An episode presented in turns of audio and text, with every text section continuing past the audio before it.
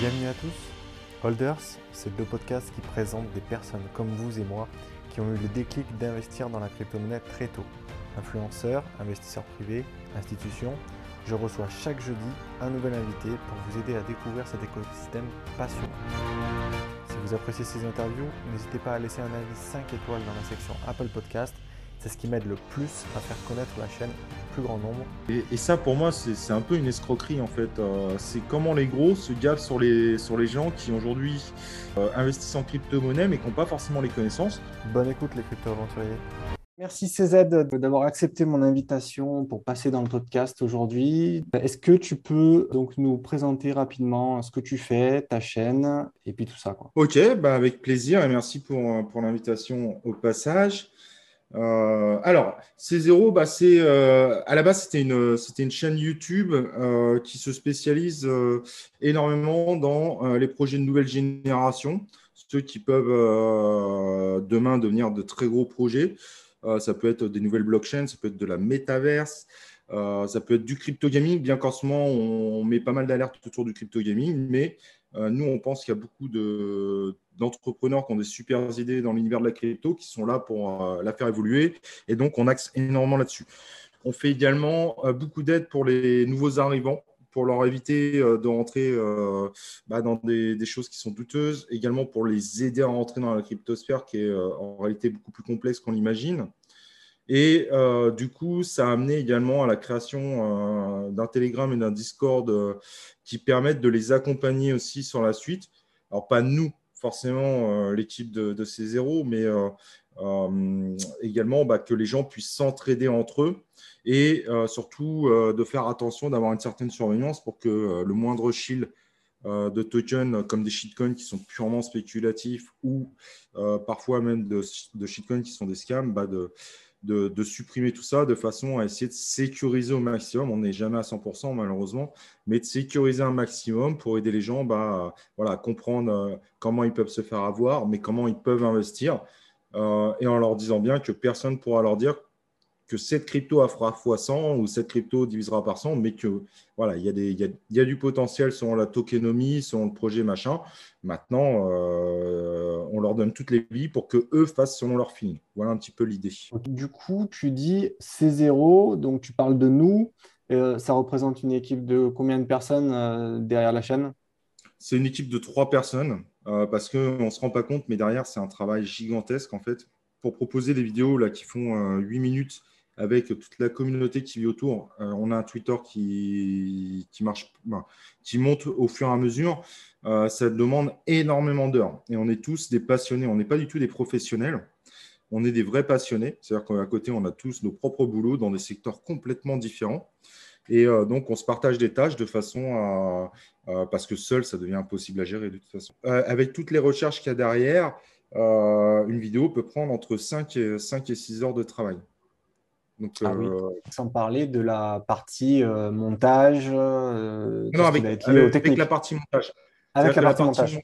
et filmer la vidéo, ça, ça peut aller d'une heure et demie à deux heures. Mais après, par exemple, l'idée, c'est jamais de proposer une vidéo pour proposer une vidéo. Donc, quand on fait une vidéo, par exemple, des 10, des 10 cryptos à recharger, euh, c'est pas on prend les 10 premières ou 10 au pif dans, dans, le top 100 et on les balance c'est qu'on déjà on a des cryptos qui sont éliminés d'office parce qu'on pense que leur tokenomie et leur système ne sera pas viable sur le temps. Euh, d'un autre côté, bah, on analyse un petit peu la descente de la crypto et son potentiel futur par rapport à son ATH et tout. Et donc, quand on en propose 10, en réalité, derrière, on en euh, il y a 300 tokens au minimum qui ont été analysés. D'accord, d'accord, ok. Ah oui, c'est euh, parce que c'est vrai qu'il faut rappeler qu'il y a énormément de, projets qui arrivent euh, régulièrement. On est aujourd'hui, je crois, à plus de, plus de 10 000, projets crypto. C'est ça, peut-être tu confirmes ou... Oui, largement, oui. Oui, voilà. Donc, euh, pour, savoir sur lequel, sur lequel miser et puis lequel a un potentiel, c'est vrai qu'il y, a un certain nombre de recherches à faire. Et si tu multiplies par le nombre de projets, euh, votre travail doit vraiment être apprécié euh, de votre communauté, j'imagine bien. Bah, grossit, et puis a priori, euh, les, gens restent avec nous, donc c'est plutôt bon signe. Alors, bon, avec le temps, la chaîne s'est améliorée. Hein, ça veut dire que au fur et à mesure, on écoute aussi ce que les gens veulent savoir. on apprend aussi un peu des, feedbacks des gens parce que la chaîne a été lancée vraiment en mode passion, mais sans réellement. En fait, euh, le problème, c'est que nous, on est des gens qui étaient dans la crypto depuis déjà un moment. Donc, euh, il y a certaines questions qu'on se pose plus. Et euh, au début, c'était pas évident ça de, cerner. Et donc, au bout d'un moment, de, commencer à expliquer aux gens, mais la tokenomie, c'est ça qu'il faut regarder. un token inflationniste, c'est pas forcément un mauvais token, ça peut même être très bien. ça dépend de l'inflation, mais parfois par rapport à un token déflationniste, c'est nettement meilleur sur certains projets. Et tout ça, en fait, euh, on apprend aussi euh, des commentaires. Parce que ça, ça prend du temps aussi, répondre à tous les commentaires des gens. Il y a une centaine par jour à peu près sur, sur la chaîne, au minimum. Et euh, bah, on essaie de répondre aux gens, on essaie de, grâce à leurs questions, ça permet aussi demain d'améliorer au fur et à mesure. Donc le contenu, en fait, je pense, des vidéos aujourd'hui s'améliore clairement par rapport à, il y a six mois. Donc la chaîne a un peu moins d'un an encore. Et du coup, bah, on essaye d'avoir des vidéos qui soient de plus en plus qualitatives par rapport à la population, évidemment, qu'on cible. Tu as dit plein de choses euh, intéressantes pour, euh, pour les auditeurs. Euh, parce que, bon, l'idée de ce podcast, c'est vraiment de, démocratiser l'investissement en crypto. Et là, tu, as, tu as, donné plein de, termes permettant de qualifier le, la pertinence et le sérieux d'un projet crypto. Tu as parlé de token déflationniste. Euh, tu as parlé de tokenomics. Est-ce que tu peux donner euh, quelques euh, critères importants à vérifier dans les premiers temps lorsque tu t'intéresses à un projet et lorsque tu emploies un terme un peu spécifique, le, détailler un peu plus pour les auditeurs, s'il te plaît? Oui, alors, il y, y a, plein d'éléments en effet à regarder. Donc déjà, le projet. En soi, qu'est-ce que propose le projet? Est-ce que c'est innovant ou pas? Alors ça, bon, c'est, il y a une partie forcément de feeling parce qu'on n'a pas forcément tous les mêmes impressions sur les termes d'innovation. Alors parfois, on est d'accord que certains projets n'innovent rien du tout, mais ça, c'est un autre débat. Euh, et ce projet, il faut voir aussi la concurrence dans la cryptosphère.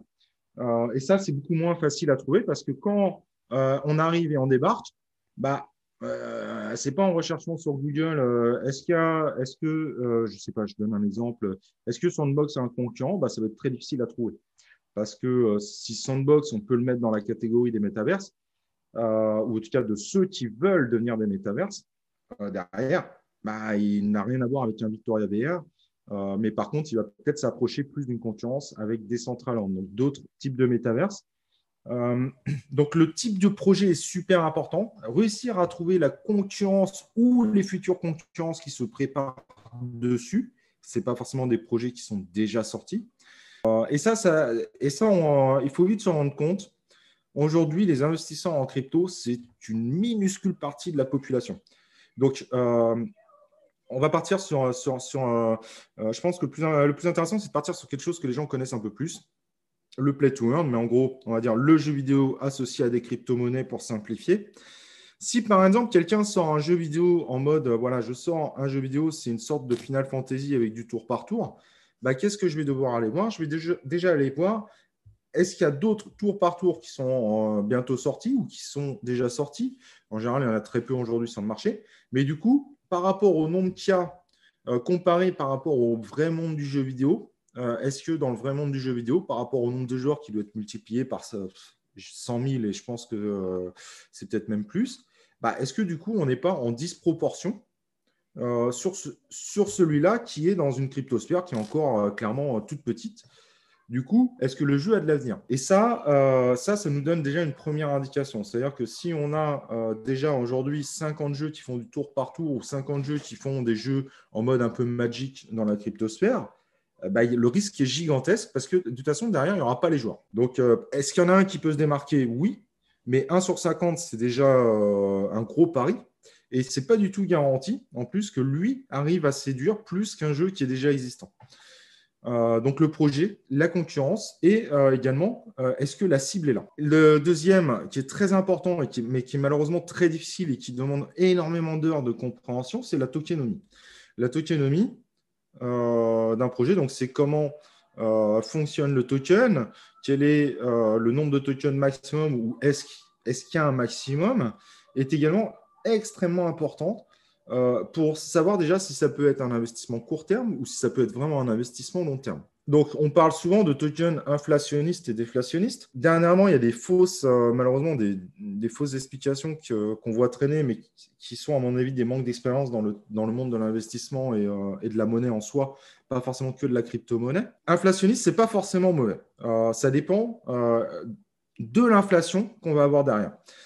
Ethereum a toujours été inflationniste. Alors maintenant, il commence à avoir des phases de déflationniste avec euh, une mise à jour qui s'appelle l'EIP 1558, euh, qui vient euh, diminuer l'inflation du token, voire le rendre déflationniste sur une petite période, quand son risque d'inflation est très forte. Ça, ça a été une super mise à jour, mais dans l'ensemble, l'Ethereum reste inflationniste. Pourtant, ça ne l'a pas empêché d'exploser et de garder euh, de façon assez solide sa seconde place dans les crypto-monnaies. Et pourquoi c'est important?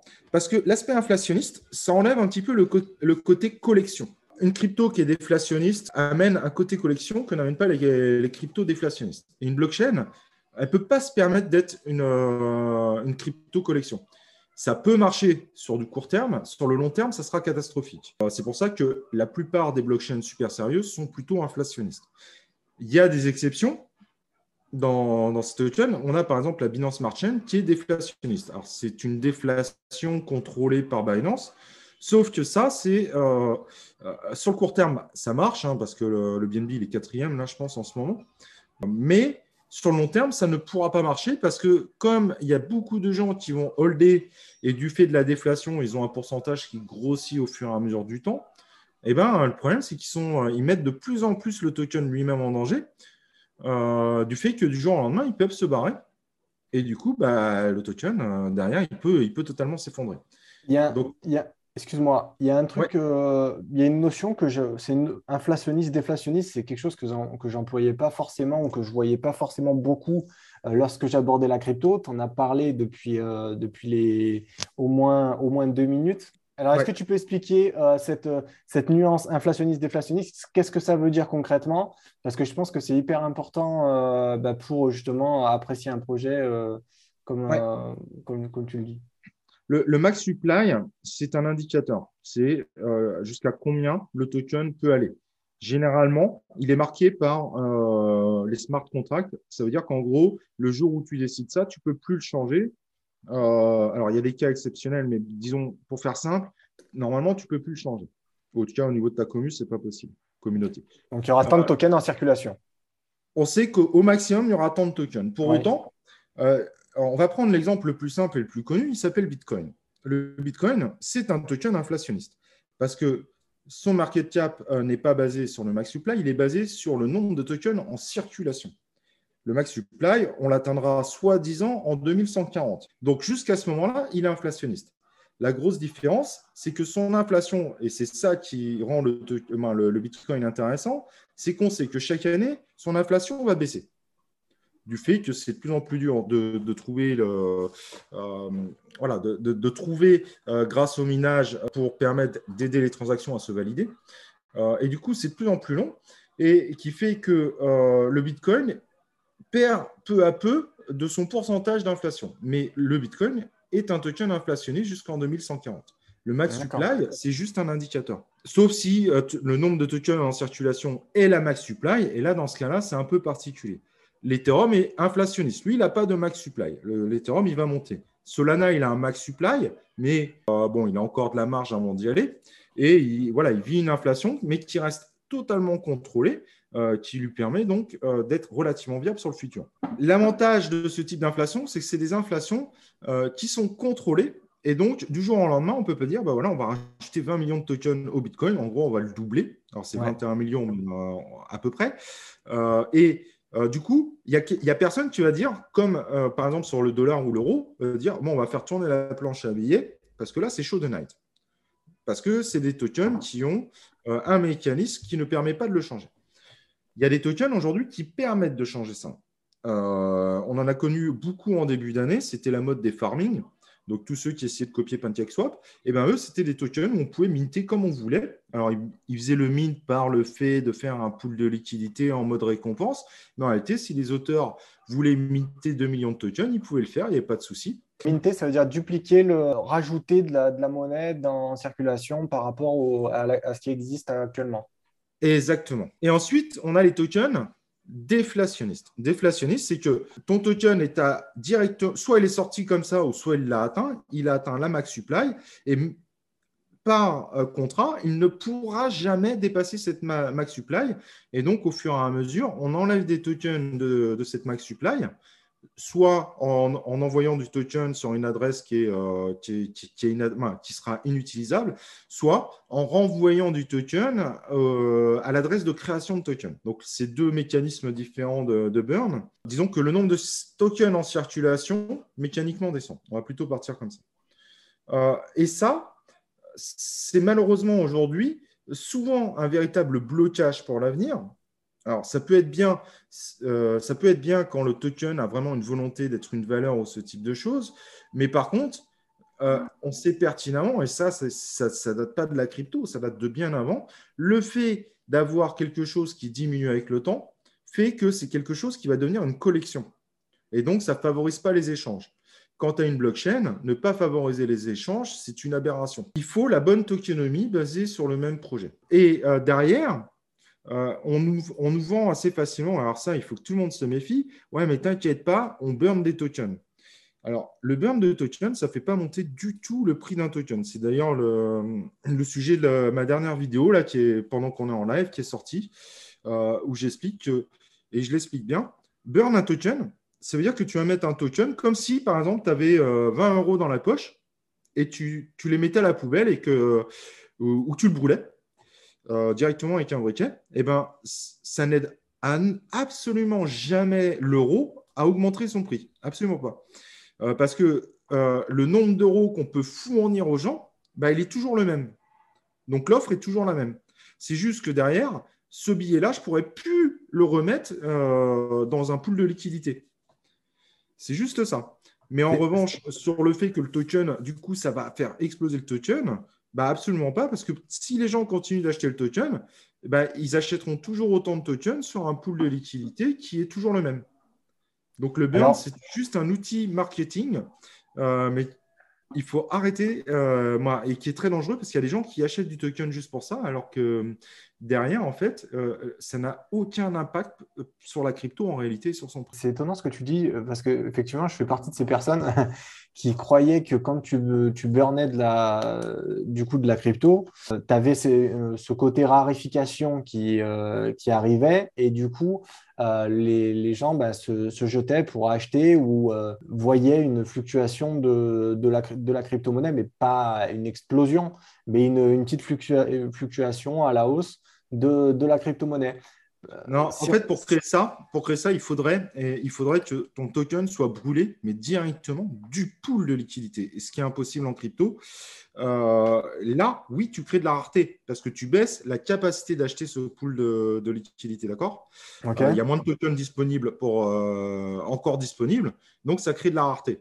Maintenant, si sur un token tu as brûlé 99% des tokens, ce qui est au final impossible. En réalité, il y a, je ne vois pas les gens brûler 99% des tokens, à moins que ce soit du fake. Euh, là, tu peux créer une rareté, mais, mais, mais dans un sens où euh, bah, il n'y a plus personne pour vendre. D'accord? Mmh. Mais quand tu as euh, des tokens où tu as 100 millions de personnes, moi j'exagère, mais tu as, as 10 000 holders, le fait que toi, tu aies perdu des tokens, bah, ça, ça n'aide absolument pas à, à, monter le prix. Parce qu'en fait, toute façon, que tu les mettes de côté ou que tu sois holder, c'est exactement la même chose. Brûler des tokens, en réalité, c'est juste un holder qui ne revendra jamais ces tokens. Donc, ce que ça va amener, c'est qu'en fait, le jour où le token va chuter violemment, mais vraiment chuter, hein, là, par contre, ce que ça va faire, c'est que ces tokens-là ne pourront pas être vendus.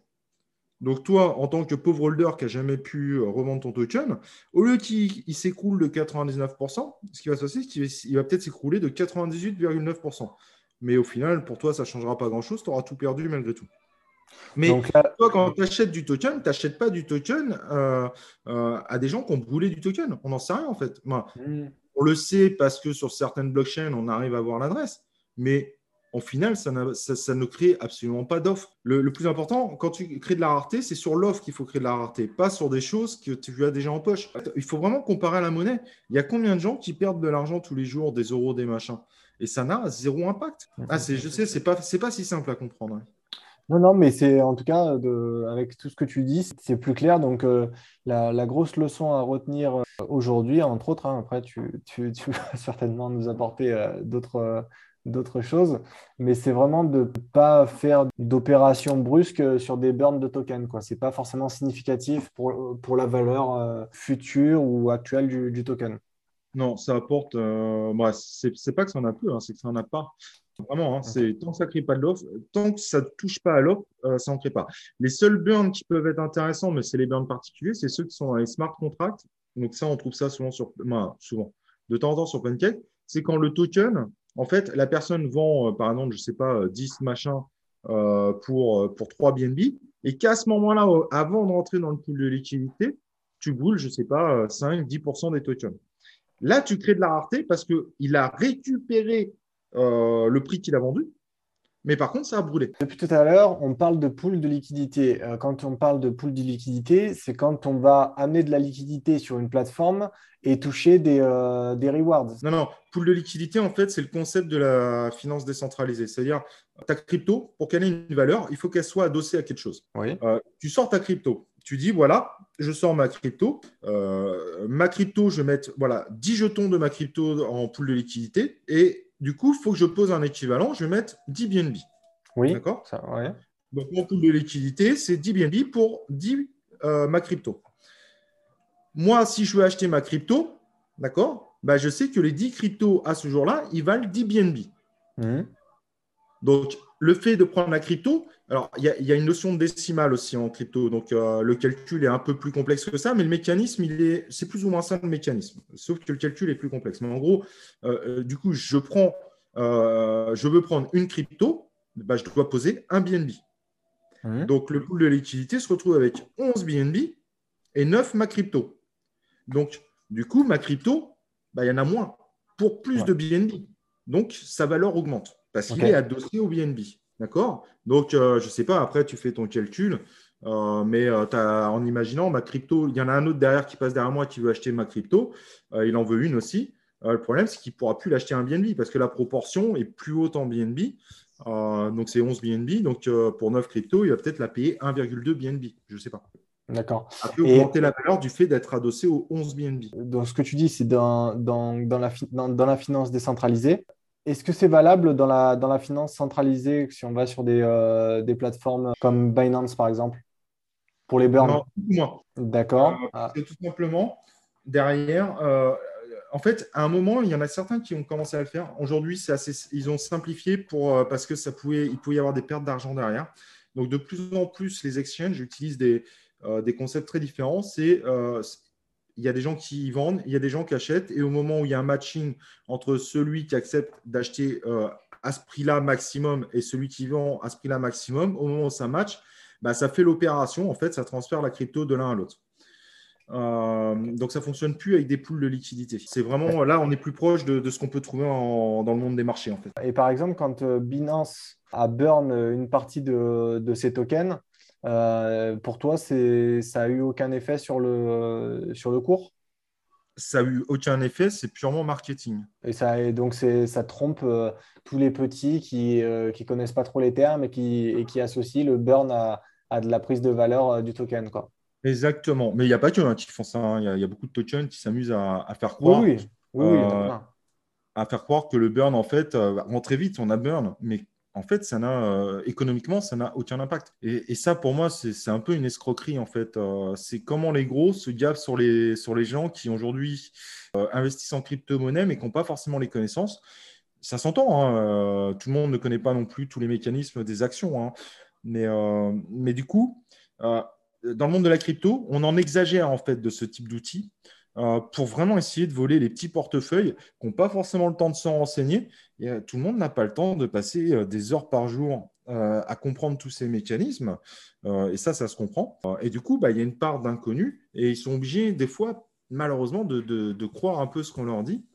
Euh, alors que des fois, on leur dit des, conneries monumentales. Mais ça, bon, ça, c'est un autre débat. Mais euh, en effet, plus les gens ont du temps qu'ils peuvent allouer pour comprendre les mécanismes, pour, euh, pour se renseigner, et c'est pas évident hein, de trouver ce type d'informations, bah, plus ils auront de chances de mieux investir à l'avenir. Mais au tout cas, clairement, on burn, attention, on burn 10% ou 1% des tokens tous les ans. Ouh, vite, prenez notre crypto. Ça sert à rien. Euh, c'est limite, ça, se trouve, ça cache autre chose. Ça cache, euh, ça cache que, par exemple, euh, et ça, c'est aussi un des points sur la tokenomie, c'est le côté utilitaire du token. C'est-à-dire que si le token, il sert à rien, et ça, à 50% des cryptos, le token ne sert strictement à rien, bah, il ne peut pas cartonner en fait.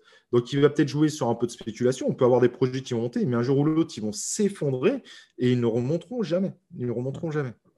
Donc pour revenir sur, euh, sur ce qu'on dit depuis le début, euh, là on a parlé sur les, sur les, les, 3, 4, euh, même 5 dernières minutes, on a parlé du mécanisme de burn qui apporte au final pas grand-chose au projet. Avant ça, on parlait de comment qualifier un projet qui marche. Donc tu as parlé de la, donc, du projet en lui-même, de son utilité, de la confiance que, la, que le projet pouvait avoir auprès de, de la communauté de la, concurrence. La concurrence, tu as parlé de la, de, la cible, d'à qui, qui s'adresse le projet par rapport à son utilité, des tokenomics, s'il était inflationniste ou déflationniste. Et tout ça, euh, tout ça, c'est un certain nombre de notions du coup qui vont permettre, entre autres, parce que je suppose qu'il y en a d'autres, mais tu nous as donné les principales. Et euh, à côté de ça, euh, est-ce que tu as des sites que tu consultes justement pour t'appuyer au-delà du site du projet mais des sites que tu vas consulter pour, euh, pour aller creuser davantage euh, sur le projet et essayer de, de, lire entre les lignes. Quand on a la chance d'avoir un site qui propose encore son white paper, bah, de toute façon, ça, il faut le décortiquer. Euh, le white paper, le white paper, donc. Le white paper, c'est l'explication du projet. En général, à la base du projet, on est obligé de faire une sorte de document qui explique le projet, la tokenomie du projet, euh, quelle est la cible, quelle est la roadmap, etc. Euh, et ça, ça donne énormément d'indications sur le projet. Souvent, euh, honnêtement, dans 90% des cas, les gens respectent ce qu'ils mettent dans le white paper. Donc ça, c'est plutôt assez viable là-dessus. Quand on a la chance de l'avoir, c'est déjà un très bon point. des fois, sur l'information de la alors parfois sur la tokenomie, c'est très difficile d'avoir l'information parce que tout le monde ne la. Il y en a qui sont un peu opaques dessus. Parfois, on la trouve sur CoinMarketCap euh, directement sur la page qui est dédiée au token. Euh, donc là, des fois, ils disent voilà combien il y a de tokens euh, en circulation maximum. parfois, ils t'expliquent même les mécanismes, voire l'inflation. Quand on est sur une inflation de 4%, sur certains tokens, c'est top, c'est très bien. C'est une très belle inflation on peut, euh, mais parfois, parfois malheureusement, euh, sur certains, projets, alors j'en ai plus en tête, mais il des projets où c'est extrêmement difficile par contre de trouver l'information. C'est-à-dire que c'est beaucoup de euh, de gens qui ont analysé sur des Reddit, des machins. Bah là, c'est voilà, tu crois ou tu crois pas, tu dois garder quand même un minimum de réserve. Euh, mais il y a des projets en effet où ce travail-là est très délicat. Après, il faut vite regarder hein, le site, euh, quelle est sa popularité. malheureusement, la popularité joue au moins au niveau des petits portefeuilles. Pour ceux qui ont la chance sur certaines blockchains où c'est vérifiable, bah, de vérifier un peu combien de personnes sont embarquées dans le projet. Euh, combien de wallets, euh, la taille des wallets, est-ce qu'il y a des gros wallets ou pas? Euh, plus il y a des gros wallets, et tant que ce n'est pas dans, une aberration totale, plus ça veut dire aussi qu'il peut y avoir de gros investisseurs, donc des gens qui croient vraiment. ça, c'est important. Voir qui a parlé de ce projet et pas faire confiance au site. Parce que les sites, parfois, ils mettent, voilà, nos partenaires, c'est ça. Et en fait, quand on creuse, bah, en fait, ce n'est pas leur partenaire, c'est une plateforme qu'ils ont utilisée. Et la plateforme n'est même pas au courant. Donc, il faut aller voir directement, euh, par exemple, on est partenaire avec, euh, avec Samsung pour Decentraland. Bah, moi, la première chose que j'ai été, j'ai été faire, j'ai été vérifier chez Samsung. Et oui, Samsung a fait un communiqué officiel comme quoi ils étaient partenaires avec Decentraland. Donc, euh, très bon. Mais il y en a qui te disent qu'ils sont partenaires et ils ne le sont pas en fait. C'est juste que, voilà, un jour, ils ont utilisé la Binance Smart Chain, ils disent que Binance est partenaire. Bah non, Binance n'est pas du tout partenaire. Donc, il faut vérifier tout ça. Il y a un autre, euh, il y a un outil euh, qui est sorti, c'est un projet crypto d'ailleurs, euh, qui permet justement de voir comment sont détenues les différentes, les différentes parts d'un projet. C'est Moonlight avec leur outil Bubble. Je ne sais pas si tu en as entendu parler. Alors, ouais, alors, l'outil est sympa. Euh, mais euh, et ça, franchement, les devs, euh, je les connais pas. Moi, je les connais pas en particulier sur sur ce projet-là, mais sur le coup, c'est un outil vraiment intéressant qu'ils ont fait.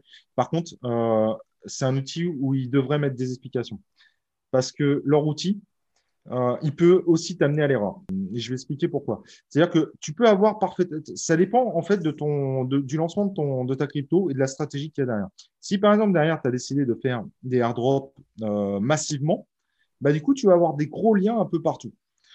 Et ça, euh, du coup, ça va créer du, coup sur ce bubble map bah, beaucoup de liens partout, en donnant l'impression qu'en fait un propriétaire est propriétaire de plein de wallets. Et ça, bah, c'est pas vrai. C'est pas forcément vrai. Donc, l'outil est vraiment l'outil est bien, mais il faut pas s'arrêter à la visualisation du bubble, mais il faut aller voir peut-être le pourquoi. Et c'est pas toujours simple de trouver l'info. Mais si le token s'est lancé avec un énorme airdrop, euh, bah, c'est tout à fait logique qu'il y ait des liens en fait entre les tokens. Après, il me semble que l'outil euh, se base quand même sur une blockchain euh, qui est quand même réputée pour ne pas avoir de projet sérieux. J'en suis désolé pour la blockchain, mais c'est la Binance Smart Chain. Si on avait la même chose sur Avalanche, sur, euh, sur peut-être, je, ne pense pas qu'il passe Ethereum, mais je peux me tromper en revanche, euh, ça serait un outil encore plus utile. Donc c'est un très bon outil, c'est sympa, c'est chouette. Maintenant, euh, il faut que les gens utilisent, ne s'arrêtent pas à ça et grâce à l'outil puissent vérifier un certain nombre d'éléments pour voir si en effet bah, il y a un vrai problème ou si ouf, c'était une fausse alerte, mais au moins, c'est vrai que l'outil a soulevé une alerte. Mais peut-être que le truc va évoluer avec le temps. Hein. Je pense que, au cas, l'outil est sympa. Maintenant, euh, la Binance Smart Chain, bon, malheureusement, les airdrops, les machins sur Binance Smart Chain, euh, bah, il y en a eu beaucoup. Et aujourd'hui, il y a, euh, et, j'espère qu'un jour, ils arriveront à faire le même type d'outils sur des, plateformes qui sont beaucoup plus sérieuses.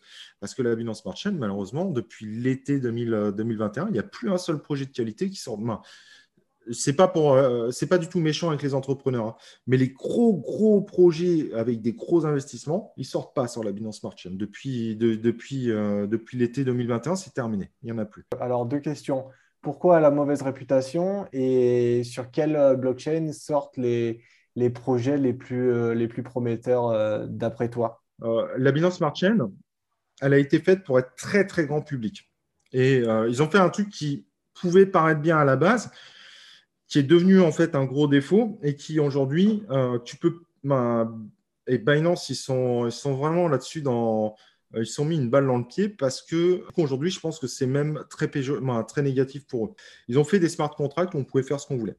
C'est-à-dire que le token, tu fais ce que tu veux.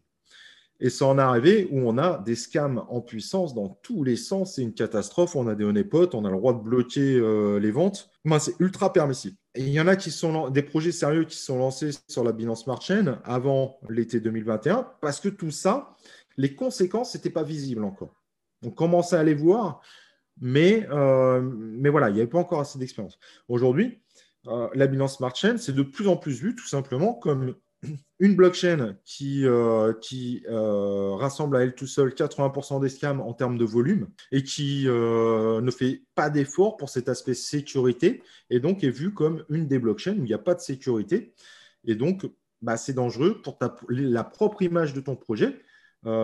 Aujourd'hui, une grosse boîte qui veut sortir un projet sur la Binance Smart Chain, il sait déjà que pour son image, c'est pas bien. Il y a aussi un terme d'image. Donc, s'ils vont sortir sur Avax ou Solana, par défaut, ça mettra plus en valeur leur projet. Ça, et ça, c'est indéniable aujourd'hui. Et ce qui n'était pas le cas au tout début. On va dire que le, premier semestre 2021, c'était les débuts de la Binance Smart Chain. C'est là où elle a vraiment, elle a, vraiment voilà, explosé en termes d'utilisateurs. Et donc, la Binance Smart Chain est de plus en plus en fait rejetée par les acteurs sérieux, les entrepreneurs sérieux euh, et qui font évidemment gaffe à leur image parce qu'ils savent que dans la crypto, bah, s'imposer dans la crypto, c'est pas si simple que ça et c'est de loin pas plus simple que de sortir une vraie startup euh, à Paris. Quoi. Donc, euh, donc, elle commence à être vraiment boudée. Et il y en a qui la boudent encore plus, qui veulent même pas jusqu'à faire une transaction en Binance Smart Chain, parce que pour eux, c'est une blockchain qui est complètement non sécurisée et qui est laissée à l'abandon. D'accord. Et, on l'a bien vu, hein. Tous ceux qui ont tenté de forquer directement la Binance Smart Chain, bah, ils se sont pris, ils se sont votrés totalement. Euh, sur la blockchain, hein, pas forcément sur leurs activités principales. Mais KuCoin, ils ont, essayé, ils ont pris la Binance Smart Chain, ils l'ont forqué, ils ont fait quasiment la même chose. Ça n'a jamais pris. C'est-à-dire, quand tu veux dire forqué Ça veut dire qu'ils ont pris la Binance Smart Chain, ils ont peut-être fait deux, trois modifs derrière, et puis ils ont refait leur blockchain autour de la Binance Smart Chain. D'accord, ah oui, c'est comme une, mutation d'une blockchain, de la blockchain existante. Quoi. Voilà, exactement. Et au lieu de partir d'Ethereum, euh, par exemple, KuCoin, ils sont partis de la Binance Smart Chain. Ok. Donc, du coup, ils ont fait la KCC, qui est un écosystème qui est très proche du coup de la Binance Smart Chain, mais les gens n'ont jamais switché et aucun projet, je ne connais pas un seul projet qui a voulu vraiment se lancer là-dessus. Parce que pour eux, euh, bah, c'est de la Binance Smart Chain. Donc, pour, euh, pour, faire un parallèle euh, par rapport à, à, tout ce qu'on vient de dire, tu as cité plusieurs fois la blockchain Avalanche et Solana, qui sont, d'après toi, des, des blockchains beaucoup plus sérieuses que la, BSC du coup. Sur le, plan technique, moi je pourrais pas trop m'avancer parce que parce que pas les connaissances et euh, j'ai pas je suis pas rentré dans le code des, blockchains. Mais en réputation, voilà, on va plutôt parler en termes de réputation. C'est-à-dire que Solana, il a plutôt la réputation de la blockchain de demain dans le monde du grand public. Ça va être la crypto game, pourquoi pas le métaverse. Euh, il a vraiment cette image-là, voilà, la future Binance Smart Chain en fait. Pas en termes de scam, mais en termes de, en termes de l'image qu'avait la Binance Smart Chain quasiment un an aujourd'hui. Avax, lui, il est considéré comme la, blockchain qui peut amener à faire des projets euh, très innovants. Après, le pourquoi techniquement, je ne sais pas. Je suis incapable de le dire. Mais Avax, il y a tous ceux qui travaillent aujourd'hui, moi, une très grande majorité des gens qui travaillent sur comment faire évoluer les blockchains pour redevenir un système décentralisé et un système euh, égalitaire. Euh, tous ces projets-là, ils sont plutôt sur, sur Avalanche. Donc, je pense que c'est euh, du fait de, la solidité, d'un certain nombre de choses. Euh, après, du fin fond du technique, je ne saurais pas te dire.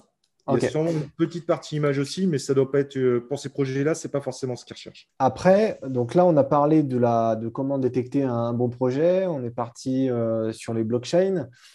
comment tu détectes en, si tu devais donner trois critères pour détecter rapidement un, scam, ce serait, ce serait quoi d'après toi? Malheureusement, aujourd'hui, c'est très compliqué d'aller détecter un scam. Pour être honnête, en fait, te donner comme ça trois critères euh, pour détecter un scam, c'est peut-être amener les gens en fait à, risquer de se faire scam en plus, euh, plus facilement. Euh, le problème des scams, c'est que ça évolue de jour en jour, mais vraiment. Euh, c'est une catastrophe. Euh, ça veut dire que les scammers sont de plus en plus intelligents, mais à des points euh, qui sont extraordinaires. les derniers scams en puissance, c'est les gens qui copient l'intégralité du site d'un projet qui semble prometteur, mais ça va de la copie du site, du Twitter, du Telegram, et donc ils attirent du monde. Et, et tous ceux qui sont rentrés là-dessus n'ont pas fait gaffe qu'ils sont rentrés en fait dans le site scam d'un vrai projet. Sauf qu'ils mettent, ils mettent à jour ils font les mêmes actualités, c'est invisible pour tous ces gens qui suivent. Et quand à la sortie officielle de la précelle, souvent ce qui se passe, c'est qu'ils disent bah voilà, euh, sur cette plateforme-là, par contre, on, sort la précelle un jour avant. Et du coup, bah, il y a beaucoup de gens qui se font avoir. D'autant encore plus grave, euh, quand on cherche un projet sur Google, et ça, ça arrive également assez régulièrement, et c'est scandaleux. Google, euh, là, là-dessus, je pense qu'ils ont une part de responsabilité. Le premier lien qui apparaît en haut, c'est souvent un Google Ads. C'est souvent une pub. Le problème, c'est que maintenant, quand on cherche un projet crypto, souvent, le lien qui est en pub, c'est le scam du vrai site qui, lui, est en dessous. Sauf que mécaniquement, on a plus tendance à cliquer sur le premier lien. D'accord dans l'URL, le .io va se transformer en .com où ils vont juste inverser une lettre dans l'URL, dans le, nom de domaine, et qui fait que le fait de cliquer dessus, c'est invisible. Alors, les, des gros scams, en revanche, euh, que euh, je recommande vraiment aux gens, parce que ça, par contre, autant se faire scam sur un projet, ça pique sur le moment, mais ce n'est pas non plus un drame. Et je pense que euh, ça arrivera à énormément de monde, parce que de toute façon, comme je dis, ce que je dis là, dans six mois, on serait obligé de refaire, refaire un point là-dessus, tellement que ça évolue vite. Euh, celui qui est plus embêtant, c'est le scam de Metamask. Metamask est un excellent outil, mais il faut impérativement aller sur metamask.io pour installer son Metamask et ne jamais l'installer d'ailleurs. Parce qu'il y a régulièrement des faux MetaMask qui se mettent sur Google Play, c'est Google, non, Google Store, pardon, sur les Android. On a régulièrement des faux plugins Google Chrome qui, qui sont proposés. Et donc, le fait de passer par metamask.io, au moins, tu es sûr d'installer le bon. D'ailleurs, ceux qui veulent vérifier si le plugin qu'ils ont installé est le bon, ils font la même opération aujourd'hui et ils regardent si le MetaMask, il leur dit qu'il est installé ou qu'ils doivent l'installer. S'ils doivent l'installer, il faut retransférer toutes ces cryptos en urgence sur un autre wallet. Parce qu'en fait, ce faux MetaMask, il te laisse, il te fait, tu fais exactement la même chose qu'avec le vrai MetaMask, sauf qu'il a déjà envoyé tes 12 mots, tes 12 mots de ta site phrase, et également potentiellement les mots, euh, les, comment ils appellent ça, les clés, les clés privées euh, quand tu fais du multi-wallet du multi -wallet dessus. Et les scammers, ils ne te retirent pas la crypto tout de suite. Ils attendent que tu commences à grossir, à grossir, à grossir. Et à un moment où ils commencent à trouver que c'est intéressant, et ben là, ils retirent tout ce que tu as dans, ton wallet. Sauf qu'à ce moment-là, c'est trop tard. Ok, alors je ne savais pas du tout, tu vois, je vais direct aller vérifier après l'enregistrement si j'ai bien installé mon MetaMask. Euh, je l'ai installé il y a un moment, euh, j'ai toujours mes fonds, euh, donc voilà, mais comme tu dis, on n'est jamais trop prudent. Je vais aller vérifier ça après l'enregistrement. Ce que je tiens à préciser quand même, c'est que quand on parle de MetaMask, MetaMask, c'est un porte feuille électronique qui permet de euh, se connecter euh, sur différents sites euh, où on va pouvoir partager, réaliser des transactions en, crypto.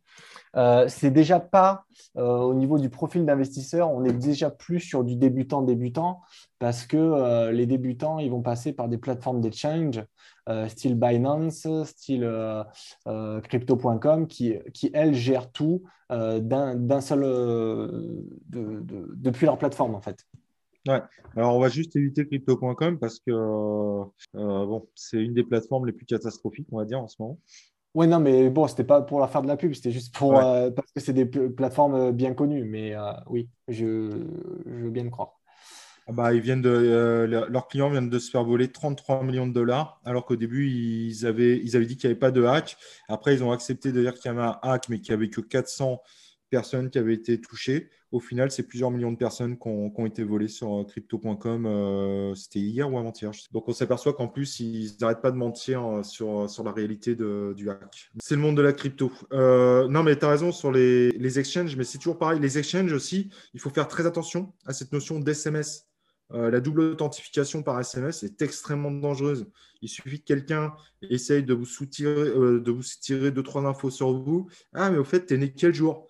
Bah, Ah ouais, et puis tu as quel âge? Donc là, tu as déjà la date de naissance de la personne. Eh bien, rien qu'avec ce type d'information, on peut faire du copy SIM. Euh, généralement, les opérateurs, ils demandent que ça, la date de naissance, le nom, le prénom. Ils vont pas très loin sur les informations vous dites que vous avez perdu, vous êtes malheureusement, vous avez perdu votre carte SIM, ils vous font une copie de la SIM. Et alors là, vous faites dépouiller votre, euh, euh, votre compte Exchange. Donc, il faut faire gaffe parce que ça, euh, il y a beaucoup de gens, de gens qui se rassurent d'avoir ce type d'authentification, mais qui en fait les, les empêchent d'être en garde et les mettent vraiment en danger. Donc, il faut faire attention aussi avec ça. Il y a beaucoup de cas où les gens se sont fait vider leur wallet, malheureusement. D'accord. Ah ouais. Euh, bah, y a des... De toute façon, quand il y a de l'argent, euh, il y, a, y, a, encore plus d'arnaques, j'ai envie de te dire, hein, parce que c'est ah bah euh, même quand tu fais attention, tu te fais voilà, les scams, les scams, il y en a de partout. ok. et du coup, toi, dans tes, dans tes, dans tes investissements en, en 2022, tu, sur, sur, le, sur ton portefeuille, tu es, tu es euh, plus sur de la, du, du métaverse, tu es plus sur de la, du stablecoin, donc des monnaies qui, ne, qui sont adossées au, dollar.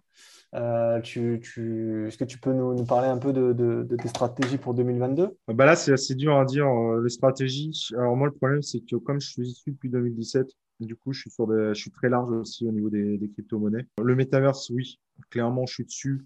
Aujourd'hui, je pense qu'il y, a vraiment quelque chose d'intéressant. Euh, crypto gaming, je fais extrêmement gaffe. Je t'avoue que je suis pas confiant du tout. Il y en a qui me font rêver, il y en a où j'ai participé, mais plus en tant qu'investisseur que réellement vouloir faire de l'argent. Mais ça, c'est parce que j'ai un profil un peu particulier là-dessus.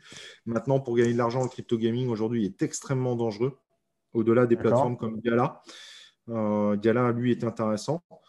Maintenant, comme ils veulent tous faire leur propre crypto-monnaie dédiée à leur propre jeu et qu'il y a beaucoup trop de jeux qui sortent par rapport au nombre de, joueurs, il va, voilà, le désastre a déjà commencé, mais il pourrait, il pourrait encore continuer. En ce moment, je suis très axé sur les, blockchains de nouvelle génération, c'est-à-dire toutes celles qui proposent des choses qui sont innovantes. Je me dis que il y a peut-être, si le, quand le marché va remonter, euh, on sait que la DeFi, ça, euh, bon, euh, voilà, c'est tapé un coup de blues en 2021, mais on sait que ça va remonter. La DeFi, ça va revenir. Il y a, beaucoup d'attentes sur la DeFi. Du coup, moi, je mise tous ceux que la DeFi peut faire exploser. Donc, j'aurais plutôt tendance à être sur des blockchains de nouvelle génération. Il y a l'aspect sécurité aussi, hein, évidemment, sur les, sur les tokens beaucoup plus solides. donc, ça dépend. Voilà, j'ai une répartition il y a différents types d'investissements avec différents euh, voilà, typologies de projets, je dirais, avec euh, cette j'essaie de calculer le niveau risque et le nouveau gain potentiel et j'essaie de me faire un ratio et euh, tant, tant que ça va au-dessus du ratio que je m'imagine, bah, je me dis allez, vas-y, je tente là-dessus. Pas des erreurs hein, dans mes stratégies. Mmh, mmh. Et du coup, euh, pour, pour en donner un petit peu plus, tu peux, tu peux donner euh, quelques, quelques noms de projets à, creuser pour les auditeurs éventuellement? Euh, Oui, des projets de blockchain nouvelle génération. Donc, tu peux avoir le CKB, Nervos, tu peux avoir le Casper, CSPR. il y en a d'autres comme ça. Ça, c'est plutôt pour les blockchains qui ont un gros potentiel dans le futur. Il y en a qui croient WADA, il y en a qui ne croient pas. moi, je fais partie de ceux qui ont très peur de Cardano. D'accord. Euh, mais après, ce n'est pas un conseil en investissement. Hein. C'est juste une inquiétude parce que moi, Cardano, je le connais depuis que je suis rentré dans la crypto. C'est un très vieux projet. Et j'ai l'impression qu'en fait, il est déjà dépassé. Euh, on a, hier, on a testé SundaeSwap. Euh, bah, malheureusement, ça me confirme un peu l'image de Cardano, c'est-à-dire qu'ils n'arrivent pas à gérer les smart contracts. même les poules de liquidité, c'est une gestion complètement, complètement folle. Du coup, côté DeFi, bah, c'est pas ça aujourd'hui. Après, est-ce que demain, ils ne vont pas réussir à rattraper le coup? Évidemment, ils peuvent. Le problème, c'est que bah, est-ce qu'aujourd'hui, ils ne sont pas déjà dépassés par les blockchains de nouvelle génération? Moi, ma crainte, elle est là. Une autre blockchain, par exemple, qui aujourd'hui, euh, il faut attendre son utilisation, mais qui est également très intéressante, ça peut être le Mina Protocol.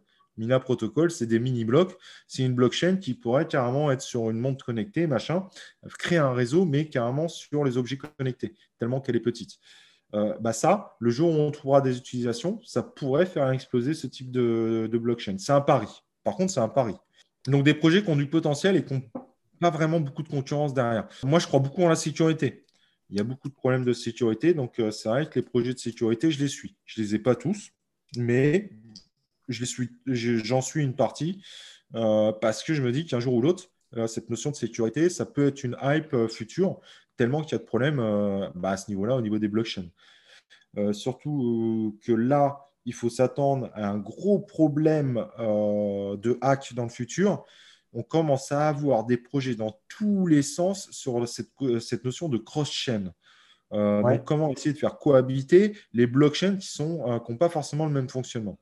Franchement, ça, il y a un risque énorme que ce soit le plus gros pourcentage de hack d'ici un an ou deux. Euh, parce que ce ne sera pas forcément maîtrisé, mais par contre, ça risque d'être utilisé massivement avant qu'on ait l'expérience euh, de s'assurer que c'est sécurisé derrière. Et donc, moi, je suis un peu inquiet sur le cross-chain. Je trouve que c'est bien qu'on le fasse, hein, le cross-chain. Euh, de toute façon, pour moi, c'est la prochaine évolution de la crypto qui va être obligatoire. C'est que nous, en, tant qu'utilisateurs, ou plutôt les nouveaux arrivants, ne se rendent plus compte en fait de cette notion de blockchain. En revanche, j'ai l'impression qu'on va trop vite et que euh, du coup, les outils euh, vont, être, euh, vont être utilisés massivement avant même qu'on soit sûr de la viabilité qui est derrière. Moi, voilà, c'est ma très grosse crainte. D'accord, très, très intéressant le, côté sur Cross-chain, c'est c'est parachain, c'est projets comme ça?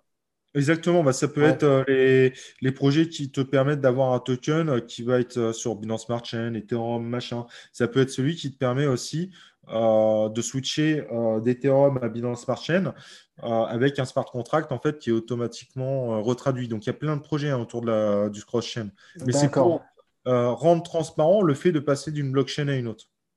Ok. En gros, pour faire simple, hein, parce que c'est large. Très clair. On n'a pas parlé du, on n'a pas parlé du Web 3. Je suppose que quel est ton point de vue toi là-dessus? La troisième, troisième génération d'Internet. Tu as creusé ou pas du tout sur, ton, sur ta chaîne? Alors, non, sur notre chaîne, on n'a pas forcément trop avancé sur le sujet. C'est pas que j'y crois pas, c'est que j'ai l'impression. ce qui m'inquiète du Web3, c'est que c'est j'ai l'impression qu'on part plus dans un concept d'un mot super magique de mode, plus que euh, de quelque chose de révolutionnaire. Au niveau de la tech, ouais. C'est un peu comme si euh, tu me disais, euh, notre blockchain, elle est scalable, mais elle va traiter, elle va traiter 10 fois plus de transactions que cette blockchain. Et en fait, pour moi, ça, c'est un peu du bullshit, c'est un peu de la surenchère. parce que, mais si ta blockchain est scalable, ça veut dire qu'en fait, il n'y a pas un maximum de transactions. Elle est scalable. Donc, normalement, elle ne devrait pas avoir ce problème-là. Euh, ou sinon, c'est qu'elle n'est pas scalable, justement. Donc, euh, euh, donc, celle qui dit, mais moi, je suis encore plus scalable que la scalable, bah, pour moi, ça n'a pas de sens parce que la scalabilité veut dire que tu peux mettre X, X, X serveurs en parallèle ou, ou de conteneurs, peu importe comment on veut les appeler, mais qu'en fait, ça n'a pas d'impact. Ce n'est pas censé en avoir. Et j'ai peur que j'arrive pas à savoir si le Web 3 est une autre évolution ou pas. Ouais, j'ai plus l'impression que c'est une évolution, mais que le terme nous arrangerait bien pour faire beaucoup de marketing. Voilà comment je le vois.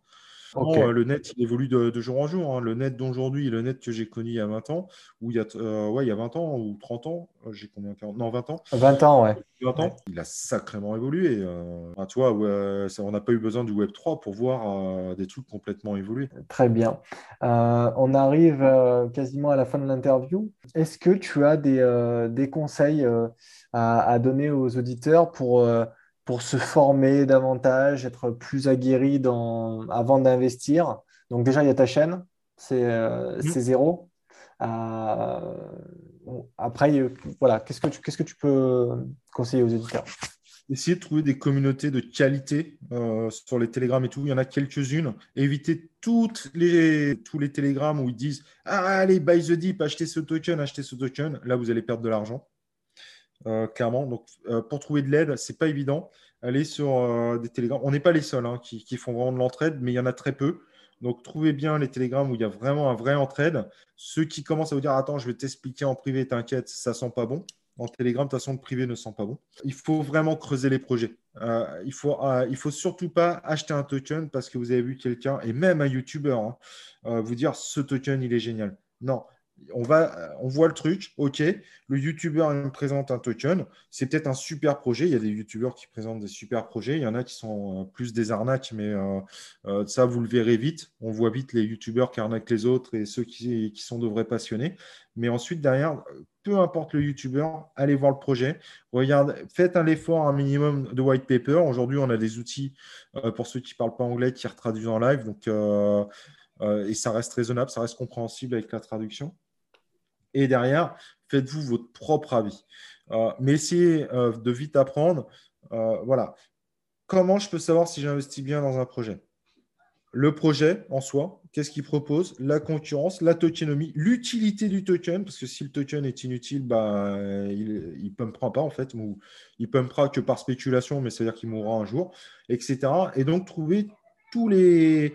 et ensuite, voilà, se former là-dessus et commencer à regarder et euh, d'investir que par rapport à son propre feeling. Et très important si pour ceux qui, n'arrivent pas à enlever leurs yeux de la crypto, dans ce cas-là, il ne faut pas investir de l'argent que vous avez peur de perdre. Si on investit de l'argent qu'on a peur de perdre, on revendra toujours au mauvais moment. Notre pire ennemi, c'est soi-même. Donc, il y a beaucoup de particuliers qui, là, commencent à vendre aujourd'hui. Mais c'est trop tard, en fait. Là, là, là ils vont perdre beaucoup d'argent parce qu'en plus, ils risquent de louper un rebond. Donc, son pire ennemi, c'est soi-même. Donc, se mettre toujours dans une situation où je ne vais pas stresser. J'arrive, que je mette 100 dollars ou que je mette 1000 dollars dans la crypto, c'est 1000 dollars ou 100 dollars que je suis prêt à perdre. C'est comme si j'allais au casino et je me dis, bah, si je les perds, ça ne changera pas ma vie. L'avantage, c'est que derrière, vous aurez moins de pression en fait et vous serez plus capable de holder si c'est vraiment un bon projet ou euh, en tout cas d'éviter de, vendre parce que vous voyez une petite chute. Parce qu'en crypto, une, une petite chute, ça peut être 20%. Et 20%, ça paraît énorme. Donc voilà, voilà les, conseils que je peux donner. Euh, j'en avais d'autres, mais j'ai complètement oublié. Donc euh, c'est déjà pas mal, je pense. c'est déjà, pas mal, effectivement. Et de toute façon, euh, s'il y a besoin d'autres conseils, je vous invite à aller grandement visiter la, chaîne de C0 qui sera en lien dans la description de l'épisode. Bah, merci CZ pour, bah, toutes ces informations, ces précisions. J'ai appris plein de choses. J'espère que vous aussi, les auditeurs. Je te dis à bientôt, du coup, sur le podcast. Bah, avec plaisir. Peut-être une prochaine, ouais. Salut. Allez, merci. Ciao, ciao.